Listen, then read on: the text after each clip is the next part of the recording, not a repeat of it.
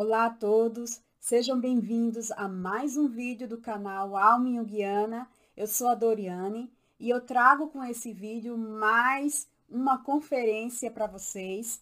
Nós começamos a terceira conferência no vídeo anterior e agora para finalizar, eu trago para vocês a discussão da terceira conferência de Tavistock. E começando a discussão da terceira conferência, Dr. Charles traz um questionamento. Não é bem uma pergunta, mas ele traz o tema dos sonhos das crianças. Ele vai dizer que a sua filhinha de 5 anos e meio que teve dois sonhos que a despertaram durante a noite. Algo interessante que ele vai colocar, ele vai dizer que um desses sonhos a criança relatou e disse o seguinte: Estou vendo uma roda que despenca morro abaixo e ela vem me queimar. Assim é o que a criança relata.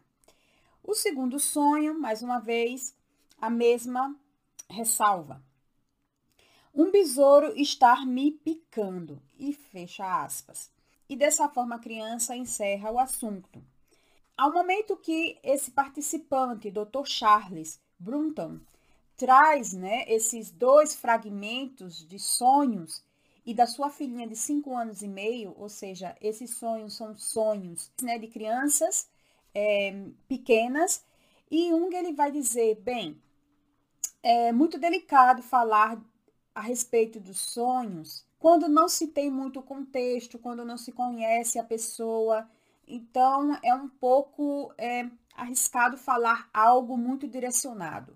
Mas Jung ele vai dizer o seguinte: mas o que pode ser afirmado é, a partir desses recortes, né, desses sonhos é, de uma criança pequena, apresentarem sonhos arquetípicos e que é muito, muito rico em simbologia e, como Jung já falou né, anteriormente, até em outras conferências, esses sonhos infantis têm essa riqueza de simbologia porque a criança, dentro do seu desenvolvimento psicológico, ela está muito próximo do inconsciente coletivo. E nessa faixa etária, as crianças elas não estão ainda com aquela consciência, é, com um repertório maior, uma consciência mais ampla, que geralmente a gente pode se observar na idade adulta. Logo no final do parágrafo 203, ele vai dizer que o sonho da garotinha é um sonho arquetípico,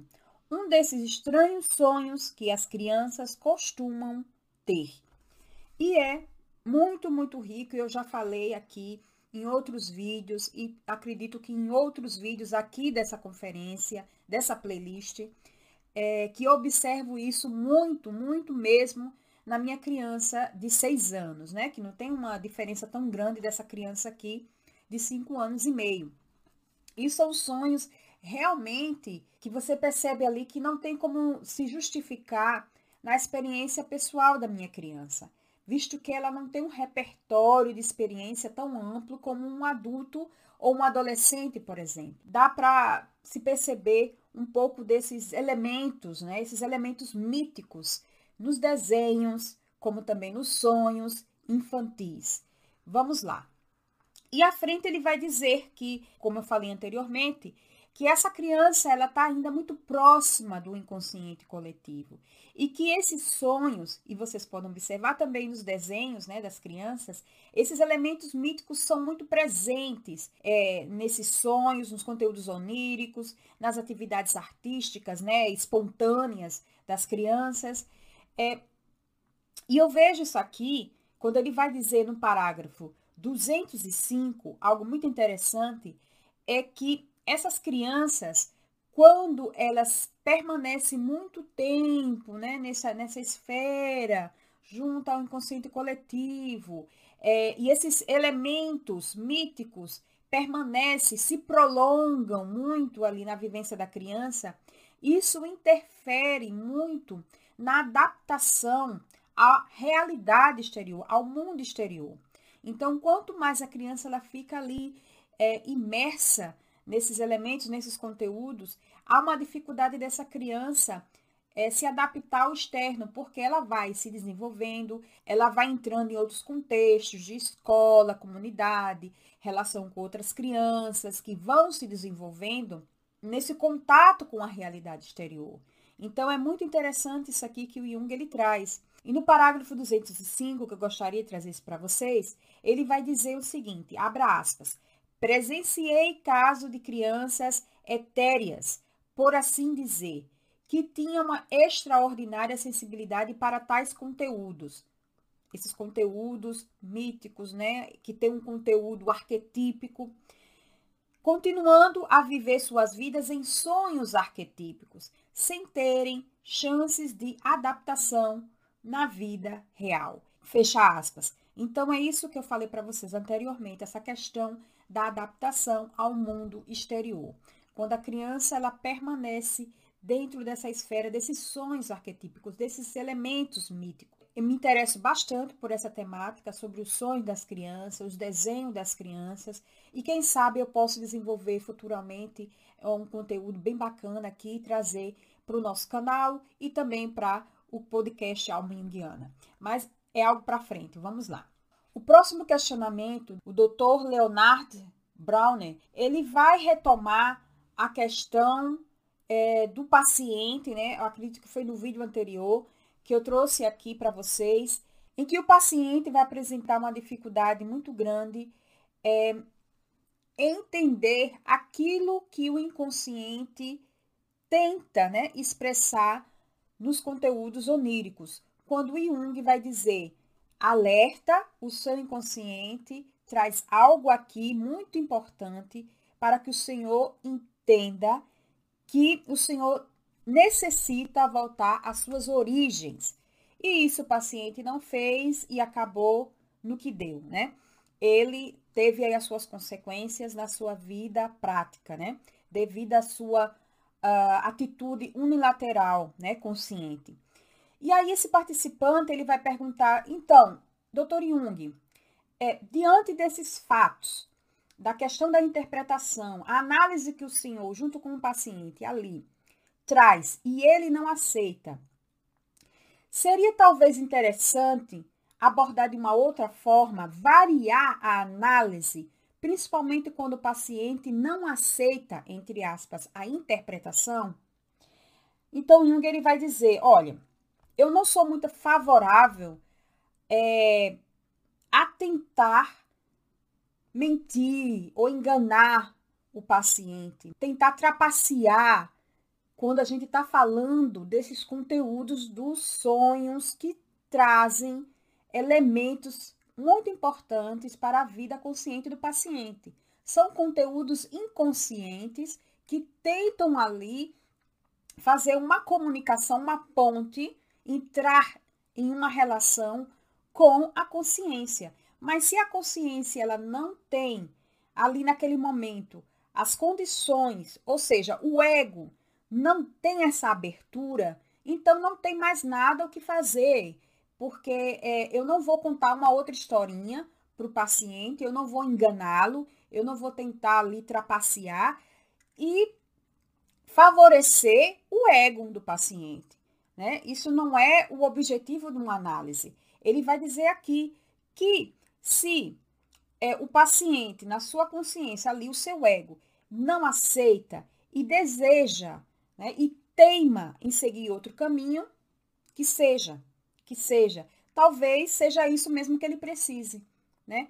Para que talvez, talvez lá na frente, se tiver essa possibilidade, né? Porque muitos casos aqui é, indicam também a questão de um risco de morte, mas se é algo que o, o ego daquele paciente não tem condições, não aceita, não, não tem ali a capacidade de lidar com aqueles conteúdos, o analista não vai obrigar e nem contar a historinha, né? Para poder dizer ali, ah, agora a análise funcionou, porque não funcionou, né? Então, houve aí um desvio dali do que o inconsciente tenta trazer. Então, o Jung, ele vai dizer isso, né? Ele coloca algo que é até, assim, um pouco polêmico. Ele vai até dizer logo no final do parágrafo 207. Ele vai dizer, abre aspas, quando um homem me diz, vou me suicidar-me, minha resposta é a seguinte: se esta é a sua intenção, não faço objeções.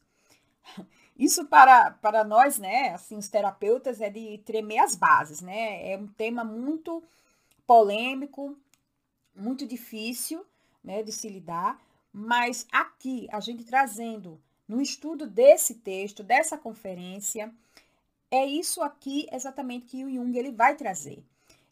E podemos sim fazer reflexões acima disso. Porque, sim, eu estou de acordo, eu acredito que é dessa forma, sim, não vamos é, trapacear, não vamos contar uma historinha. Por exemplo, é, Jung ele trouxe aqui que o paciente trouxe uma interpretação é, de dizer que aqueles elementos que estavam no sonho representavam a mãe, ele trouxe uma interpretação mais freudiana e começou ali a teorizar, a trazer muita teoria e ficar ali naquela naquela redundância e rodando e rodando. O analista poderia muito bem entrar na dança e ficar ali, né? Alimentando o ego, alimentando o ego, e nada de ter o confronto emocional com o material, e nada de, de lidar com uma forma mesmo é, direta, tendo aquele confronto com aqueles conteúdos. Então, é uma decisão. Se o analista ele vai entrar neste caminho, se ele vai percorrer este caminho ou se ele vai ser fiel ali o que ele está entendendo, né, ali com os conteúdos oníricos, com os conteúdos do inconsciente, né, que os sonhos são produtos do inconsciente. Então, eu acho muito interessante trazer esse aspecto aqui para a nossa discussão. E complementando ainda mais, né, o que eu falei anteriormente, Jung ele vai trazer aqui, depois de um questionamento de outro participante, mas que tem uma ligação direta aqui com a pergunta anterior. É, por que, que também é, é importante que o analista ele tenha esse direcionamento de também deixar o paciente livre? Porque para Jung existe dois tipos de neurose, que é o indivíduo que traz no seu conflito aquela necessidade de adaptar-se ao meio, ele deseja ser normal, assim, entre aspas. Geralmente é um indivíduo que ele não está adaptado socialmente, é, ele deseja estar adaptado, ele quer se inserir neste meio. Então, o conflito dele está mais baseado nessa não adaptação. Então, ele deseja. Então, se é esse o caso, muito bem, o analista não tem nenhuma objeção contra isso. Mas Há também casos, outros pacientes, né, outros tipos de, vamos dizer assim, de neuróticos, é que eles não desejam esta adaptação. Então, para esses pacientes, não tem nenhum problema em adaptar-se ao meio social. Por conta disso, é, o problema, né, é, o sintoma neurótico desse paciente não é exatamente a falta de adaptação. Eles não querem ser esses normais. Eles querem ser o que eles realmente são e não entrar dentro de uma normalidade. Eles querem ser, vamos dizer assim, entre aspas, é, ter essa liberdade de ser anormais, vamos dizer assim. E que a sua necessidade básica ali não é a adaptação, nem o ajustamento social. Então é importante que o analista ele respeite né, esse, essa, esse direcionamento do paciente, não obrigar e não impor, porque como falei anteriormente, existem esses dois tipos de neuróticos, o que querem se adaptar e o que não desejam a adaptação. E esse conteúdo vocês vão encontrar na prática da psicoterapia. Eu acredito nos primeiros nos primeiros capítulos vocês vão encontrar isso. Então, seguindo adiante, é o Dr. Brunnen vai trazer um outro questionamento. Ele retoma a questão das funções psicológicas ele vai perguntar: é, professor Jung, você falou anteriormente que a respeito dessas funções psicológicas, a questão da função superior e inferior, essas quatro funções não poderiam ser todas elas diferenciadas, ou seja, todas elas, as quatro funções poderiam ser é, superiores no indivíduo, diferenciadas? Então, Jung ele vai responder: Não, não tem como que essas quatro funções, é, paralelamente, no mesmo nível, elas sejam superiores, elas sejam diferenciadas, porque nós somos humanos e não deuses, nem semideuses, nem figuras divinas. Nós temos também a questão da falta, da falha, que é justamente neste ponto que nós somos humanos e não deuses.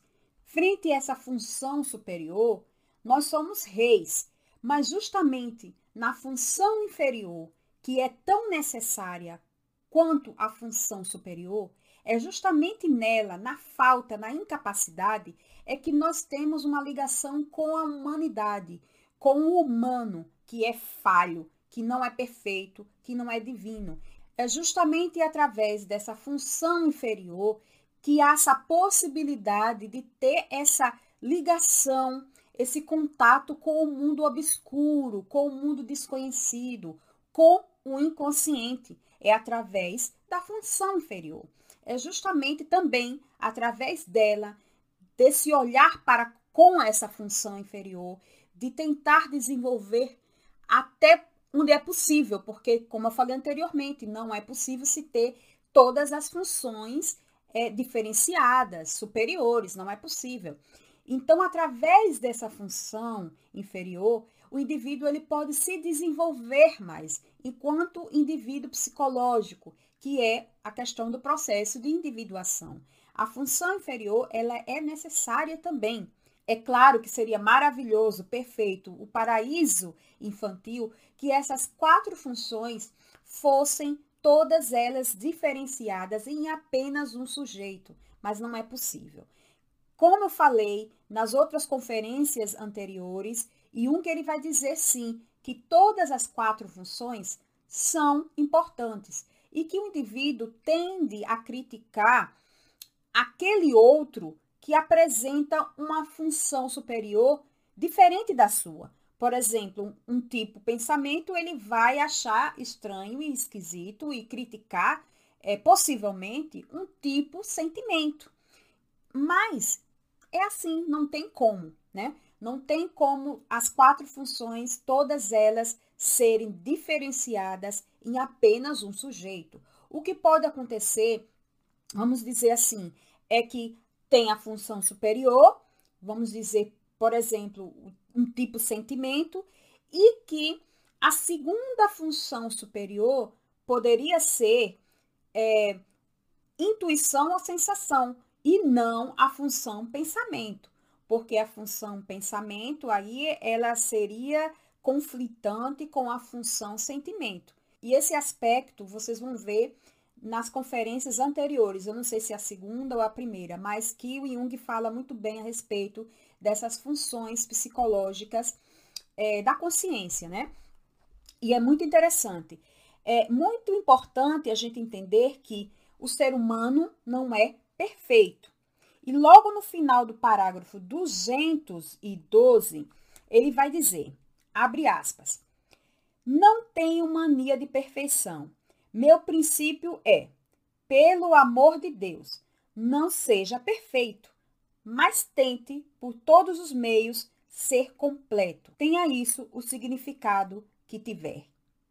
E a partir dessa colocação aqui de Jung, vai surgir um outro questionamento de um outro participante que vai perguntar: Professor Jung, então, o senhor poderia nos dizer o que significa ser completo?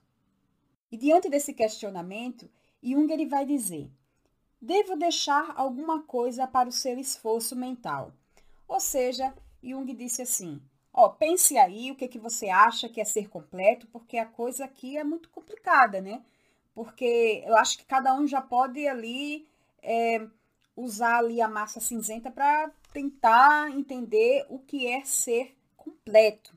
Com isso, Jung ele não dá mais detalhes, ele não fala mais a respeito, e a próxima pergunta ainda é um pouco mais é, estranha, né? O mesmo participante ele vai dizer, é, professor Jung, como se enquadra o misticismo em seu esquema? Vocês sabem que o Jung ele tem uma fama de ser místico e que é muito complicado aqui é, trazer na conferência, mas foi questionado. E Jung ele vai dizer, em que esquema? Que Jung ele não tem nenhum esquema.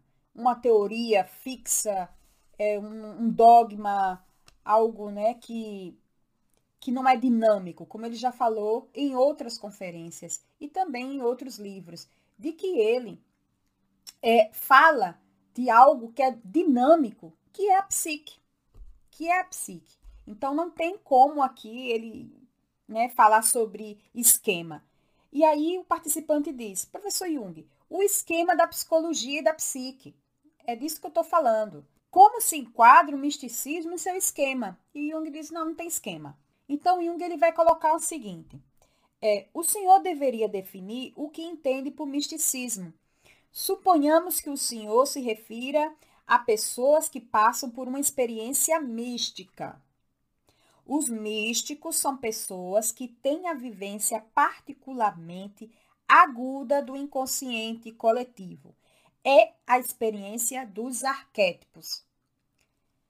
Aqui Jung diz, claro, o que é que ele entende, mais especificamente falando da experiência mística e não de uma forma pejorativa, que claro, Jung ele está ciente que ele tem essa fama, né, que tem essa reputação de que a sua psicologia é, não tem nem pé nem cabeça, é muito mística.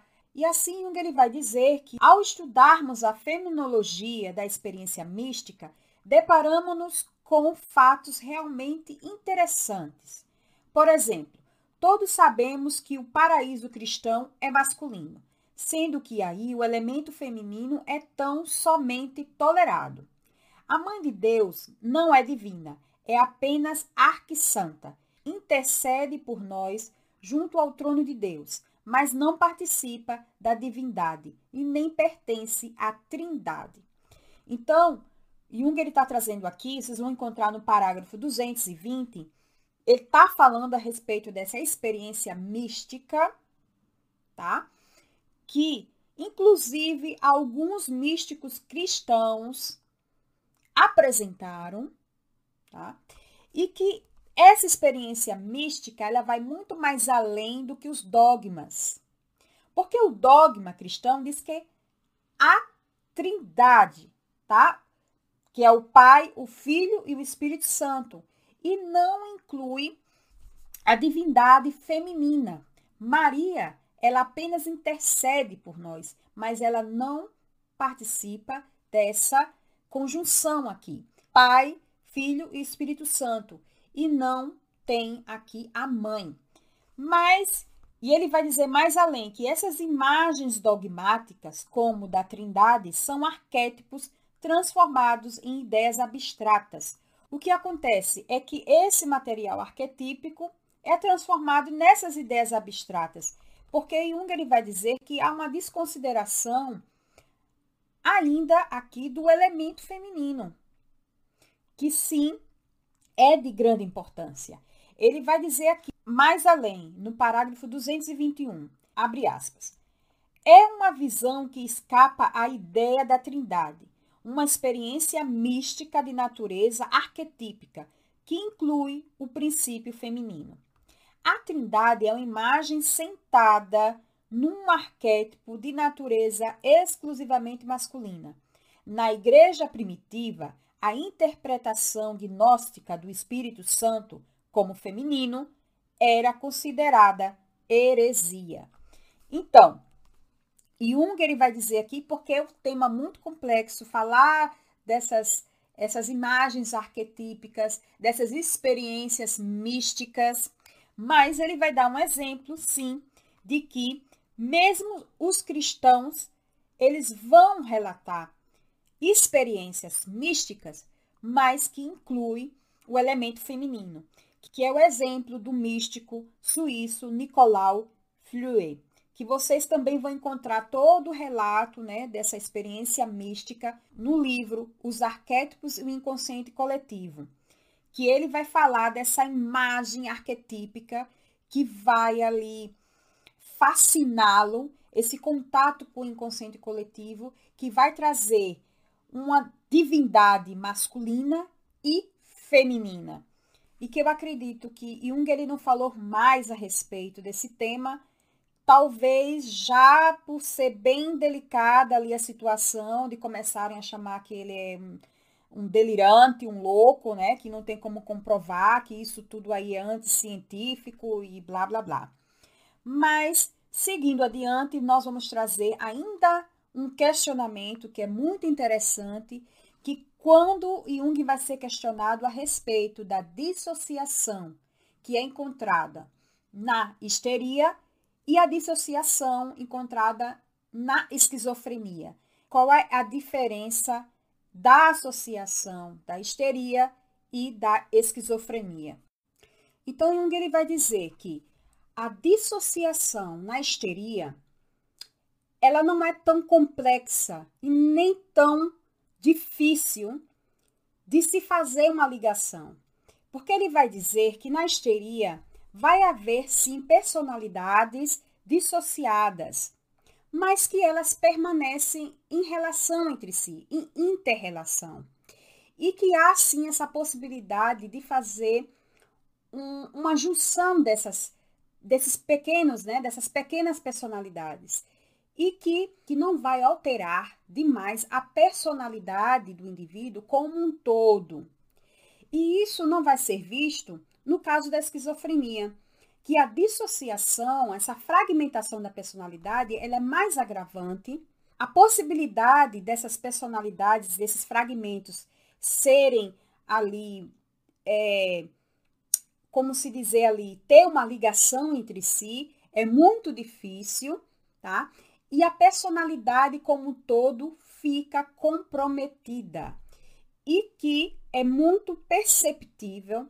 E nesses casos, né, que o paciente, principalmente ele está na crise, né, esquizofrênica ali, em que tem os delírios, as alucinações, e que é diferente de um paciente, de um paciente ou uma paciente que apresenta ali a histeria, porque a personalidade total não é tão comprometida quando a gente vai comparar com um quadro de esquizofrenia. E Jung ele vai trazer aqui, ele vai dizer que a dissociação na esquizofrenia é profunda. Os fragmentos jamais se juntam. Porém, porém, ele vai trazer um exemplo de uma paciente, porque é bem especial.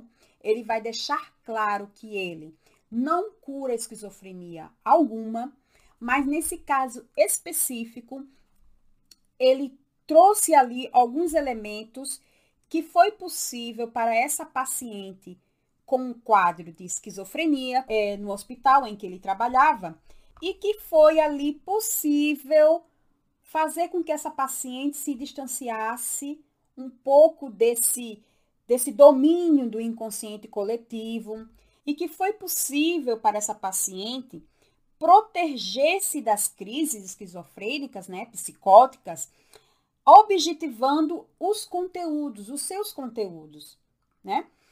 E aqui Jung ele disse o seguinte: eu comecei a trazer livros para essa paciente, que é uma paciente muito inteligente, livros com conteúdos da mitologia, e aos poucos ela foi ali é, vislumbrando a própria integridade.